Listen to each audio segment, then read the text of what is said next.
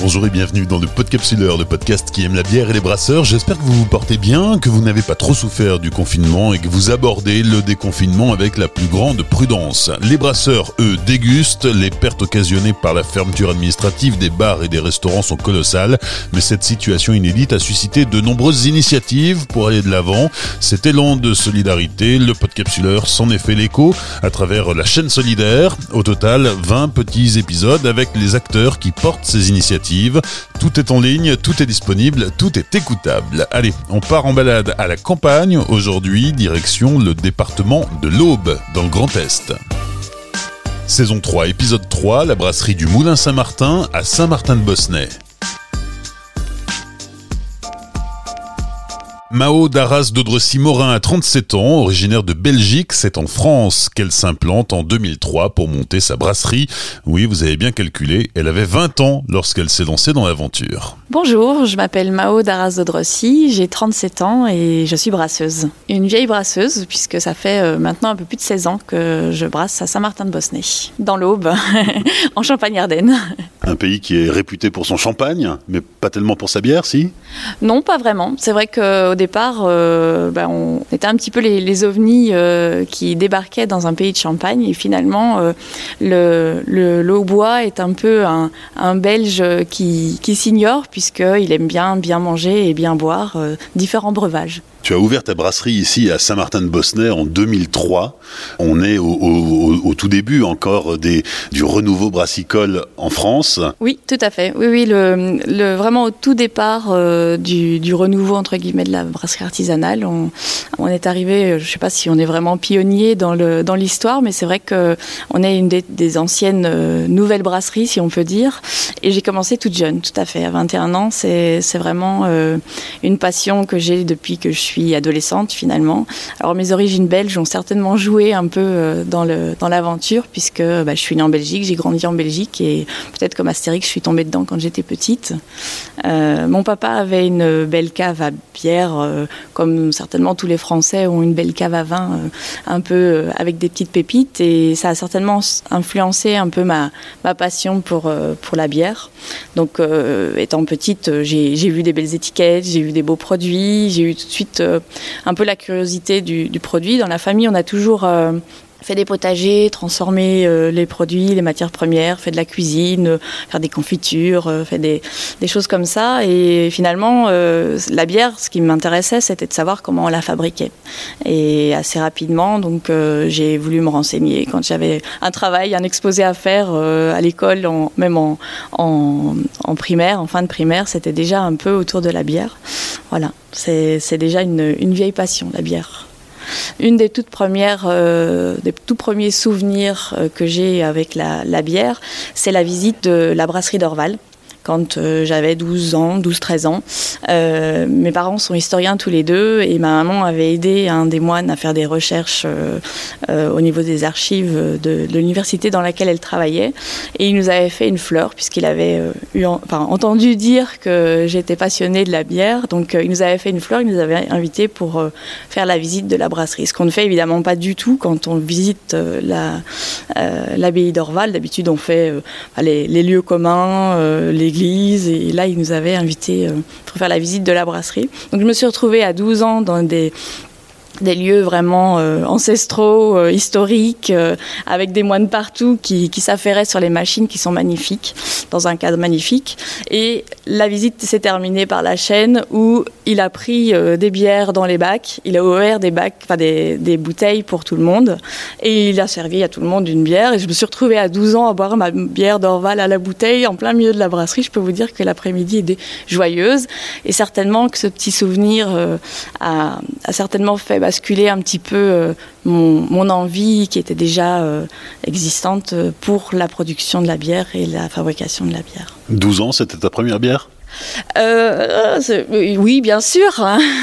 non, c'est vrai qu'à la maison, on avait, euh, pendant les vacances, j'avais l'autorisation de temps en temps de me servir un petit, alors ce, qui a peut-être plus beaucoup pour le moment, mais euh, des bières de table. En Belgique, il y avait la, brasserie Pied de Bœuf qui faisait de la bière de table à 2-3 degrés. Alors, ça serait, je suis sûre que si on regoutterait, ça serait vraiment pas bon du tout, mais voilà, c'était, on avait le droit un peu de temps en temps, un peu comme les jours de fête, à boire un petit peu de, bière de table. Et puis, euh, euh, sinon, oui, c'est vraiment la première. Euh, L'Orval, en plus, ça reste quand même un des caviars de la bière en Belgique. C'est un beau souvenir, en tout cas. quand on a 12 ans, on rêve de devenir maîtresse, de devenir vétérinaire, de devenir, je sais pas quoi, médecin. toi, cette passion pour la bière ne t'a jamais quitté oui, c'est vraiment, ça a été assez rapidement une, euh, idée fixe, puisque euh, j'ai vraiment toujours euh, eu cette idée à la tête. Au départ, sans trop le dire, parce que c'est vrai que ça peut paraître euh, euh, bizarre, hein, une, fille, à plus euh, assez jeune, et cette idée m'a pas quittée, donc je me suis bien sûr documentée, renseignée. C'est vrai que à l'époque, bah, il n'y avait pas d'internet, donc il y avait un accès à l'information quand même beaucoup moins facile. Donc bah, c'était le vieux Larousse ménager de ma mamie qui avait des recettes de ménage, de bière de ménage. Donc après, ça a été très vite une une chose que j'ai rajoutée sur ma liste au Père Noël, c'était un kit de brassage euh, que j'ai eu à 16 ans. voilà, force de, vouloir. Donc j'ai commencé à en faire euh, à, la, à, la, maison, tout simplement, à 16 ans. Comme maintenant, on trouve beaucoup de, kits de brassage amateurs. Il y a beaucoup de gens qui font leur propre bière à la maison. J'ai commencé comme ça. Donc vraiment euh, ado, au départ, avec des kits de brassage. Et puis, bah, quand il y avait un travail à faire à l'école, j'allais voir des brasseurs. Puis c'est vrai que l'avantage en Belgique, c'est que vous n'avez pas beaucoup de kilomètres à faire pour trouver des, des brasseurs. Il y a une densité déjà même à l'époque, une densité qui était euh, intéressante aussi. Euh, et, donc j'ai rencontré quelques brasseurs qui m'ont un peu euh, bah, donné un peu du grain, un peu de ceci, donné un peu de motivation aussi pour faire vraiment du début jusqu'à la fin dans des petites casseroles. J'ai encore ma toute première casserole ici à la brasserie. J'ai gardé l'espèce de vestige. évidemment, bah, la première bière, c'est serré limité avec numéro sur la bouteille. J'en profitais, faisais des enchères auprès de ma famille euh, pour dire euh, qui veut celle-là, qui veut celle-là, quel numéro tu veux, et puis après réinvestir ce, petit pécule euh, pour acheter du matériel un peu plus grand et voilà passer progressivement avec un petit peu plus de plus de quantité produite à chaque fois. Tes racines sont en Belgique. Ici, tu as installé ta brasserie il y a maintenant 16 ans, hein, ce qui n'est pas rien, à Saint-Martin de Bosnay dans l'Aube. Pourquoi? Pourquoi tu n'es pas resté en Belgique? Ah, C'est assez compliqué parce que euh, alors mon papa euh, habite euh, depuis plus de 35 ans en, en France. en Belgique, la difficulté, c'est qu'il y en avait déjà aussi beaucoup. Il y en avait déjà beaucoup. il y avait quand on a envie de travailler dans la brasserie, euh, soit vous avez fait des super études, en plus, euh, je ne vais pas dire que la bière en Belgique c'est sérieux, c'est-à-dire que vous faites minimum 5 euh, ans de, soit d'ingénieur industriel, soit d'agronomie, et puis après vous faites une spécialisation brasserie, vous en avez pour 7 ans d'études, soit bah, vous vous faites engager au bas de l'échelle dans une brasserie parce que vous n'avez pas les compétences pour être brasseur, vous ne pouvez pas venir comme ça, bon, bah, voilà, j'ai 20 ans, j'adore la bière, engagez-moi, je m'occupe de votre production, donc c'est assez compliqué, et puis vous imaginez peut-être qu'au fur et à mesure, vous allez grimper dans les échelons il y avait cette possibilité-là. Et puis, il y avait une autre possibilité qui s'est euh, qui s'est euh, ouverte à moi. Donc, euh, comme mon papa habitait en France, dans un coin finalement où il y avait du potentiel en termes de, de, population, en termes, voilà, il n'y avait pas non plus, on n'était pas dans un coin de, de, la Champagne vraiment trop exclusif Champagne, comme du côté d'Épernay ou Montagne de Reims ou des choses comme ça.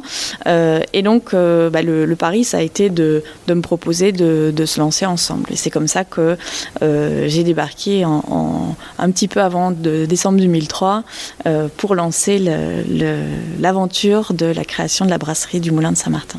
Et alors 16 ans après, cette aventure, euh, qui, est, une belle aventure, continue encore. Les paramètres ont changé. Aujourd'hui, euh, tu es marié, tu travailles avec ton mari. Tu as la même passion et la même euh, motivation tous les jours, tous les matins quand tu te lèves? Oui, la passion, elle est toujours là. La passion, elle est toujours là. quand on regarde un peu dans le rétroviseur, justement, de tout ce qui a été fait, créé, c'est très beau parce que ça a vraiment bien, bien évolué. on y est allé tout doucement, mais, mais sûrement. On est sur des bases solides. On a euh, donc créé vraiment euh, une belle brasserie avec euh, des capacités de production qui ont évolué au fur et à mesure de notre évolution finalement en termes de vente. Et donc bah, les risques financiers sont limités à chaque fois aussi. C'est réfléchi. Voilà. Après, quand on est chef d'entreprise, bah, on se rend bien compte que tous les jours ne sont pas aussi chouettes que voilà que réellement. Bah, ce qui m'intéresse en gros, c'est la production. C'est ça qui est chouette de trouver des nouvelles recettes, d'essayer des choses.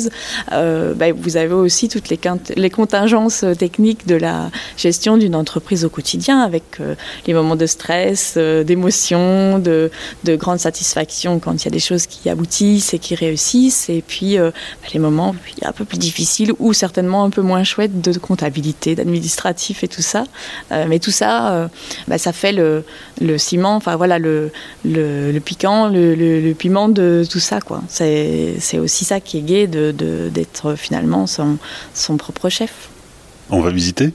Oui, bien sûr, avec plaisir.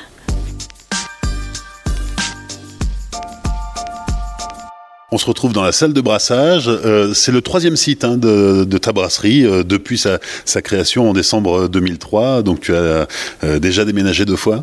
Oui, tout à fait. On est toujours resté à Saint-Martin-de-Bosnay. Euh, au tout départ, on, euh, on s'est installé dans le garage familial, donc là où, mon papa habitait euh, à l'époque et habite toujours maintenant. Et puis bah, très vite, on, s'est retrouvé à l'étroit, donc on a cherché à, acheter un, bâtiment à Saint-Martin, dans lequel on avait installé du matériel qui permettait de faire 100 litres par brassin. on est resté avec ce type de, de matériel jusqu'en 2000 2011 où on a déménagé actuellement, enfin dans la, brasserie actuelle, euh, où on avait installé du matériel de 500 litres avec des cuves de fermentation de 1000 litres.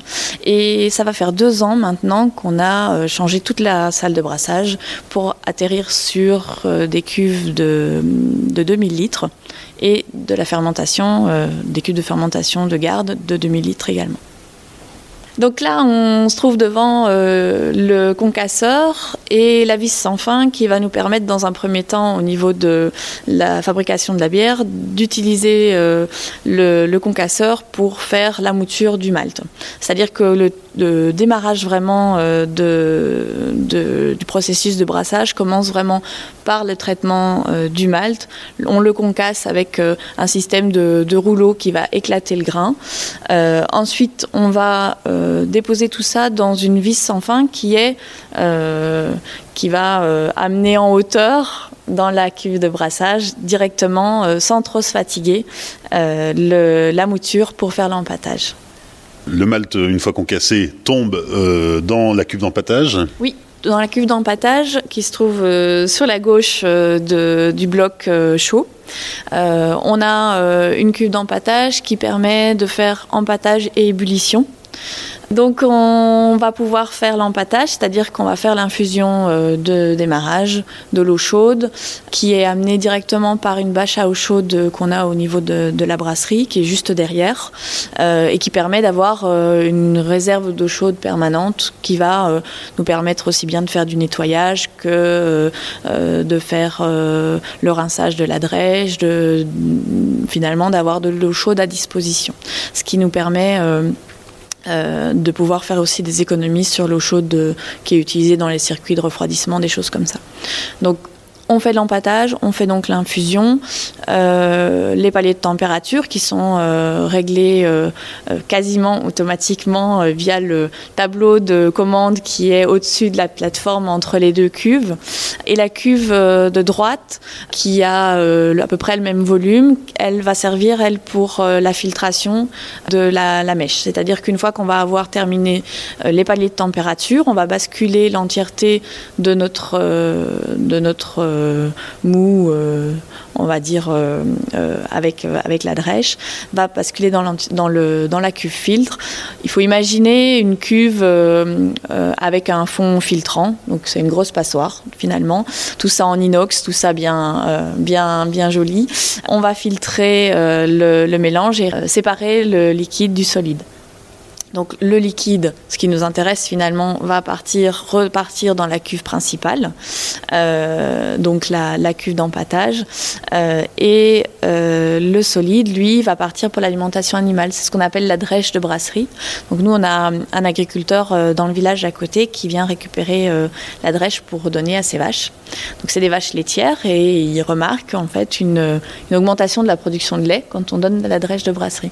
Donc c'est aussi finalement euh, économie circulaire, euh, pour nous, bah, ça nous euh, débarrasse entre guillemets d'un sous-produit de brasserie qu'on n'a plus besoin. Et lui, bah, c'est un avantage pour sa production de, de lait. Et donc de temps en temps, il nous amène du lait et du fromage et tout le monde est content. voilà. Donc nous, ce qui nous intéresse, c'est notre liquide qui est reparti dans la cuve principale. On le porte à ébullition et c'est là qu'on va faire intervenir le houblon. Donc le houblon, euh, c'est une, plante grimpante qui va avoir euh, tout au long de la, liane finalement euh, des petits cônes qui sont les fleurs du houblon et qui vont donner l'amertume de la bière. Donc c'est là aussi on va pouvoir finalement en fonction des recettes et des, besoins, des envies, pouvoir jouer sur l'amertume d'une bière plus ou moins prononcé. On va pouvoir aussi euh, jouer avec euh, des, houblons aromatiques sur euh, les différents types de, houblons, amener tout un panel aromatique très différent qui peuvent aller du, fruit agrume ou plutôt passion ou côté floral. Voilà, on peut imaginer plein de choses au niveau du houblon. Le houblon, c'est vraiment l'épice obligatoire de la bière. C'est ce qui euh, donne le, finalement, c'est le sel dans la soupe. C'est vrai qu'on dit souvent que euh, sans, houblon, euh, de toute façon, c'est, pas une bière, c'est trop fade. Et il y a vraiment des possibilités multiples. Depuis l'essor de, la bière, il y a aussi finalement le, un, un, nouvel essor du houblon et le développement de variétés si pas nouvelles, en tout cas des retours d'anciennes et des choses qui sont vraiment très intéressantes aussi euh, à ce niveau-là. Après, on continue le cycle sur notre euh, pôle chaud, euh, où là, on va faire le transfert en fait entre donc une fois que l'ébullition a été faite avec le houblon, ça dure à peu près une heure, une heure et demie. On va pouvoir transférer le, le mou en passant par le whirlpool qui se trouve euh, toujours dans la même cuve principale. On va juste faire tourner en fait notre, notre mou pour pouvoir faire déposer euh, le, gâteau, donc ce qu'on appelle la cassure, euh, donc bien sûr qui est composé du houblon. tout ça va se déposer dans le fond de la cuve et on va pouvoir récupérer un mou clair qui va passer par un petit, un petit mécanisme qui, qui, se trouve sur le côté gauche de la cuve, un petit peu en dessous. On va y aller euh, progressivement euh, vers le, vers le bas pour euh, refroidir le mélange et passer dans les cuves de fermentation qui se trouvent juste en face de notre pôle chaud.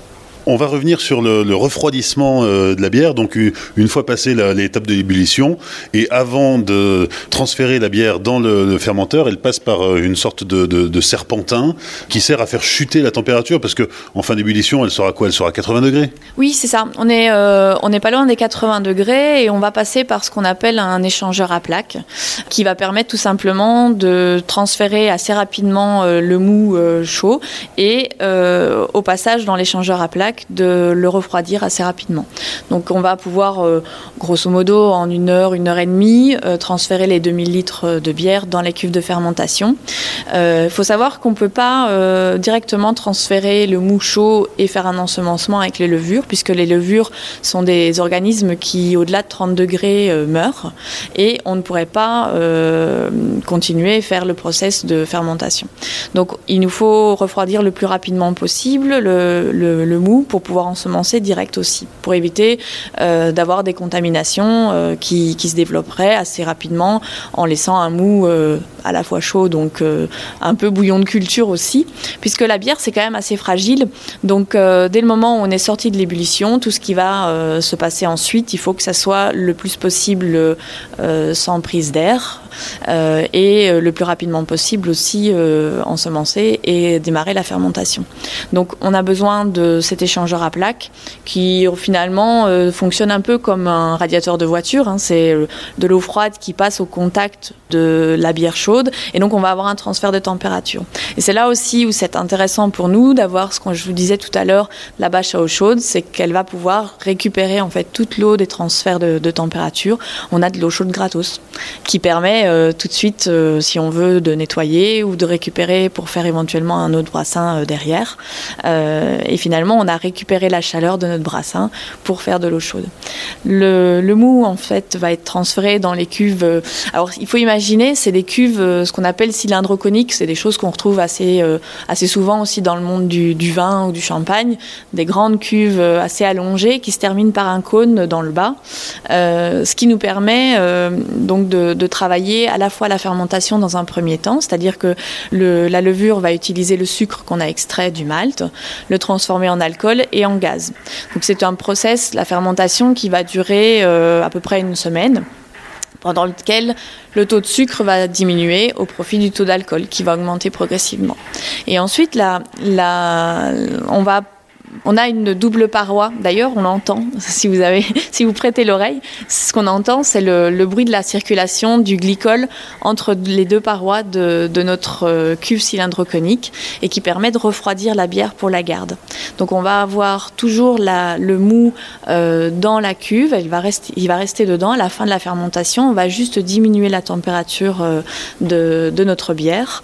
Donc, on va avoir une période un petit peu plus calme et c'est là que c'est intéressant d'avoir des cuves cylindro puisque euh, c'est le, seul moyen de, faire une décantation. C'est-à-dire que euh, on va diminuer donc autour de 3-4 degrés la température. On va aussi avoir une période de garde un peu plus longue, donc on va attendre 15 euh, jours, 3 semaines. Pendant ce temps, toutes les matières en suspension, donc le trop-plein de levure, éventuellement toutes les, les, petits... les, voilà, si vous avez des, des, organismes encore en, en mouvement, tout ça va avoir tendance à bien descendre dans le fond de la cuve et le cylindre conique aide aussi à, cette décantation.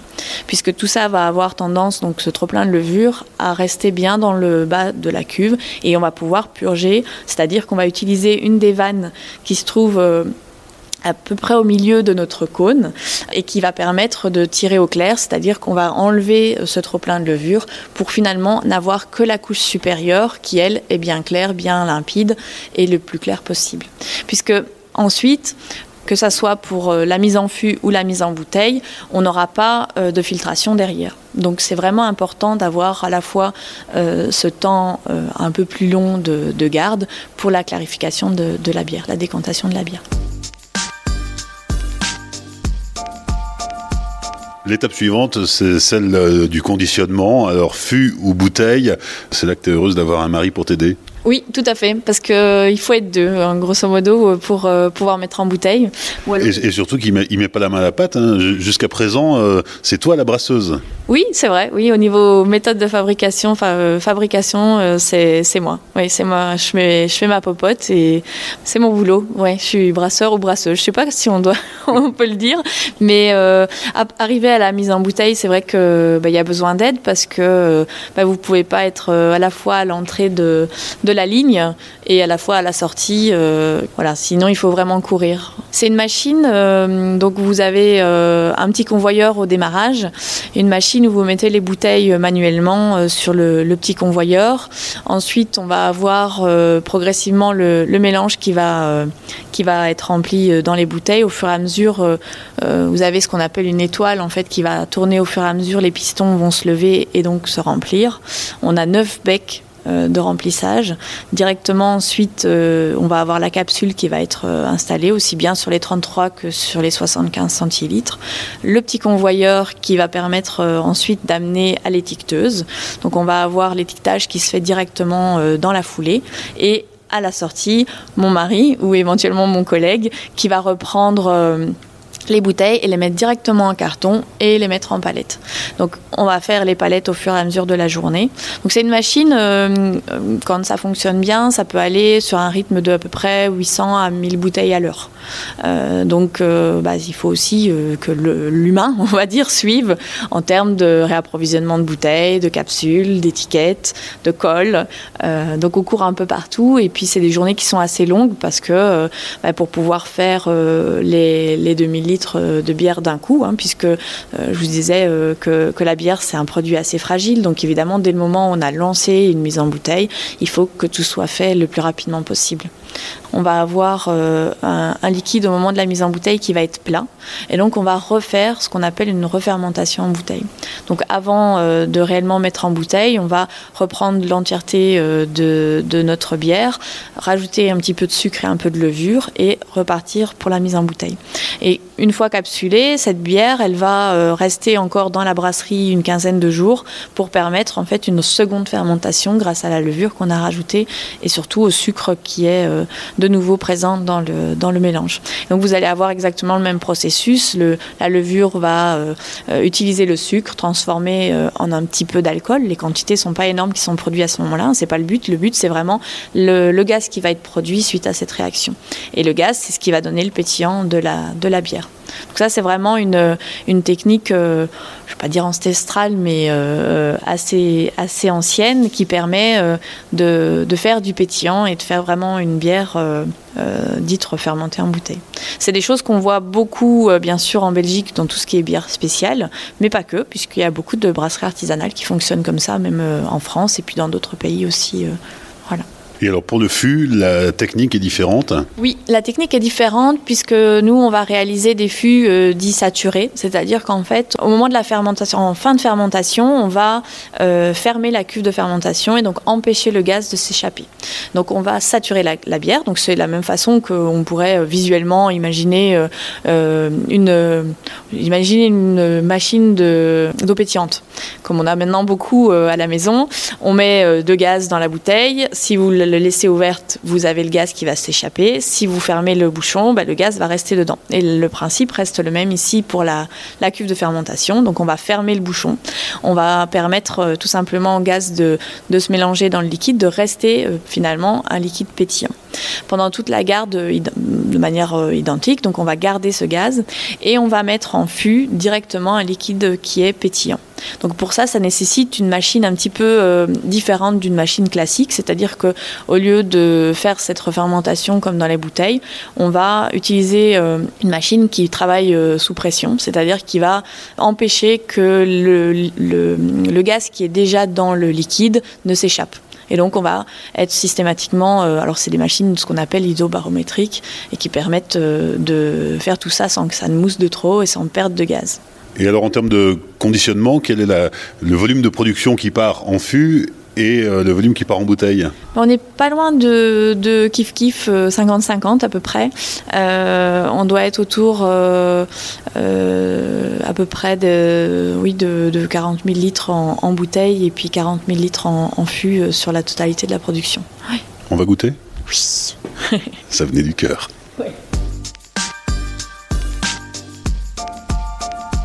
Les cinq dernières minutes avec la dégustation. Alors Mao, tu nous as préparé euh, quelques bouteilles. Qu'est-ce que tu nous proposes? Alors dans un premier temps, euh, pour les dégustations, on va commencer par le plus clair, le plus léger. Donc on commence par la blonde.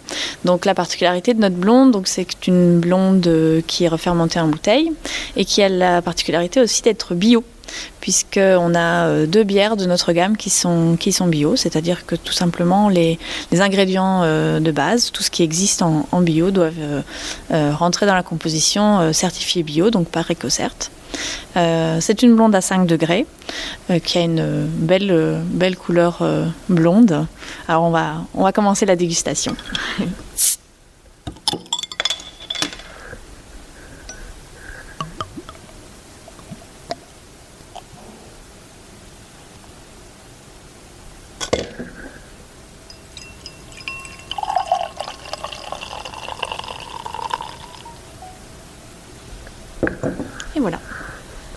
Reçu une couleur assez claire, assez, euh, assez euh, translucide, on va dire. on est sur une bière assez claire. alors c'est comme toutes les bières qui sont refermentées en bouteille. Hein. Si, vous voulez une bière le plus claire possible, on évitera de servir le dernier centimètre de la bouteille. Et si au contraire vous voulez une bière qui aura un petit peu plus le goût de levure, eh bien vous gardez le dernier centimètre, vous secouez un petit peu le, fond de la bouteille et puis vous versez le, le reste directement dans le verre.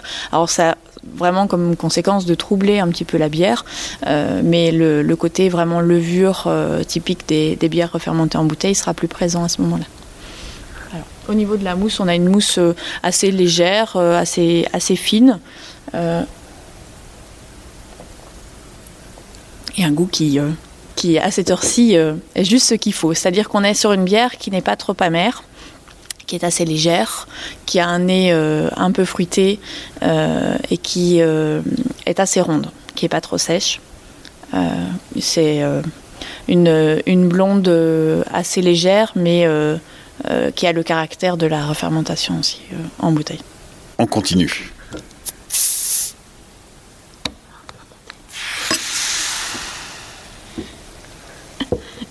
La bouteille a été un petit peu secouée.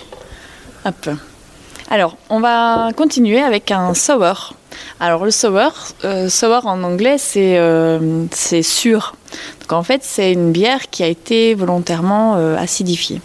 Donc pour nous, euh, au niveau de la méthode de fabrication, ça change un peu de la méthode classique d'une bière. C'est-à-dire qu'on va euh, faire l'infusion classique, on va euh, filtrer comme une bière normale, et ensuite on va volontairement dans la cuve de, brassage, avant de faire le houblonnage, on va jeter un sac de grains. cru, de, de, malt, directement dans la cuve et on va le laisser euh, pendant à peu près 4 à 5 jours, tout simplement euh, macérer. Euh, progressivement, en fait, vous allez avoir des, composants qui sont sur le, grain de, de, malt qui vont acidifier le mou. Et donc, progressivement, on va obtenir ce côté sour, donc euh, c'est cette bière un peu acide, un peu acidulée, un peu fruitée, qu'on retrouve aussi euh, un petit peu comme goût de certaines gueuses en, Belgique. Et après ces 4-5 jours de macération finalement, on va continuer le brassage de manière classique avec un houblonnage euh, tout à fait classique, fermentation, garde et puis mise en bouteille comme une, une bière classique. Et au niveau de du type de, bière qu'on va avoir. On a une, robe euh, finalement euh, blonde avec un, léger doré, on va dire. Euh, une mousse qui est bien, bien, bien dense et un petit goût assez, assez intéressant dans le sens où on est un petit peu sur un produit atypique, je trouve. le côté un peu, un peu acide qu'on ne retrouve évidemment pas du tout dans d'autres produits.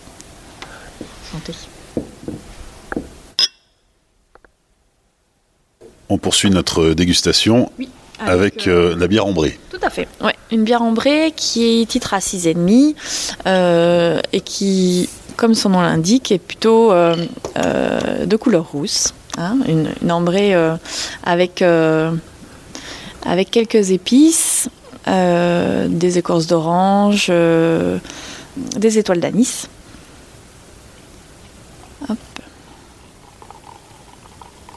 Voilà.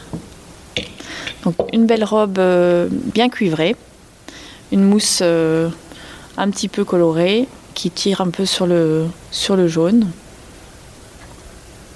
et un corps qui est déjà euh, beaucoup plus prononcé que, que les autres bières qu'on a, a dégustées. Le, le, côté un peu rond, un peu doucereux, presque un peu comme du sirop en fait. On a ce côté un petit peu sucré des, bières que, que j'aime beaucoup. Sur les bières euh, un petit peu plus fortes, qui ont un peu plus de caractère, euh, c'est ce côté-là que, que je recherche au niveau des bières qui ont un petit peu plus de caractère.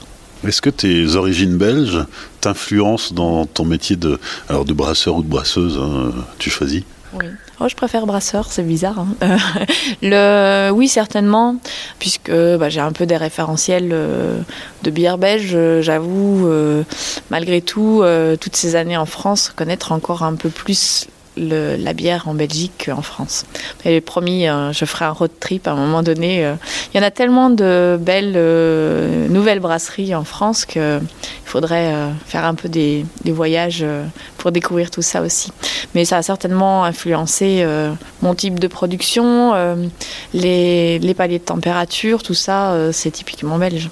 La quatrième bière qu'on va déguster dans quelques instants, c'est la triple. La triple, c'est la référence suprême en Belgique. Oui, euh, c'est vrai qu'on parle beaucoup de triple en Belgique. Triple, triple, hein, le L euh, en fonction de la langue.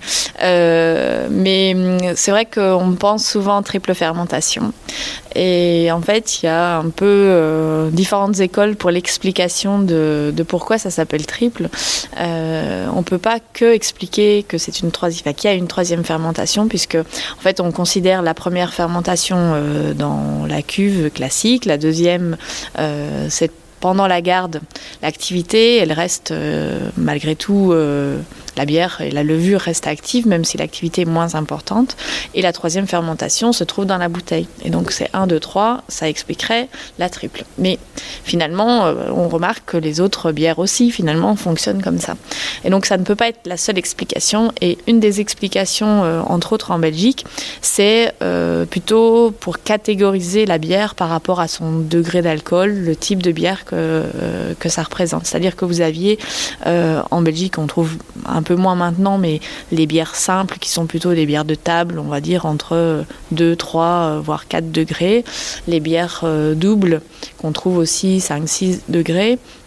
Et vous avez les triples qui euh, titrent à partir de 7, 8, voire 9 degrés. Et certaines brasseries proposent même des, ce qu'on appelle des quadruples, et qui sont en fait finalement euh, en rapport vraiment direct avec le, le, côté corps, caractère et aussi euh, finalement degré d'alcool des, des bières que ça représente. Alors voilà, on goûte la triple.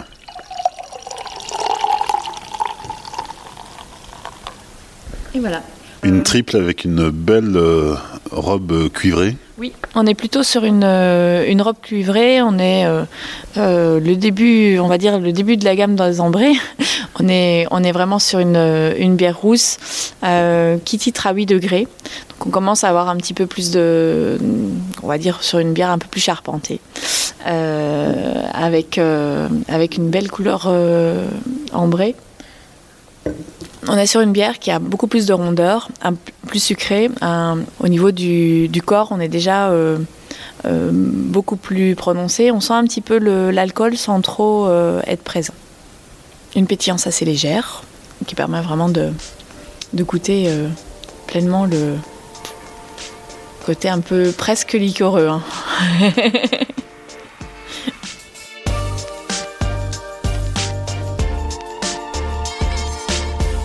Merci à Mao Daras Dodrossi Morin pour euh, son accueil lors de l'enregistrement de cet épisode. Comme d'habitude, je vous propose de découvrir la brasserie en images sur les réseaux sociaux Facebook, Twitter et Instagram du Podcapsuleur. Merci pour vos partages.